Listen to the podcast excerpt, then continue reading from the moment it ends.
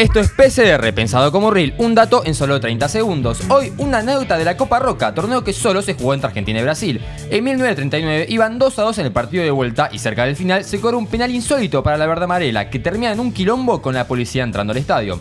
Los indignados jugadores argentinos entraron al vestuario, el árbitro hizo patear el penal igual y los vecinos se consagraron. La frutilla del postre es que mientras festejaban, los argentinos se escaparon del estadio con la Copa Roca en su poder, convencidos de que habían ganado en buena ley. Así que ya saben, si mañana robamos es por esto. Esto fue PCR. Síganos para más consejos.